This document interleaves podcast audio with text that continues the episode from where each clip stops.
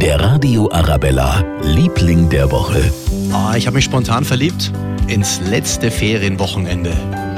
Und dann, nächste Woche, geht für viele wieder die Arbeit los, die Schule beginnt.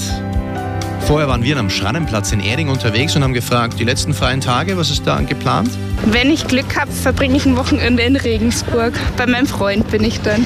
Ja, ich mache am Wochenende Kurztrip. Ich fahre mit der Bahn nach Salzburg. Ich kenne Leute da und die treffe ich und Stadt ansehen. Jetzt zum Wochenende werden wir uns einfach noch mal gut gehen lassen, bis wieder jeder in seine Arbeit geht. Jetzt haben wir noch ein paar Tage zum Relaxen und zum Ausspannen noch und dann geht der Alltag wieder los. Dann müssen wir wieder in die Arbeit und müssen wieder schütteln. Ja, besser hätte ich es jetzt auch nicht formulieren können.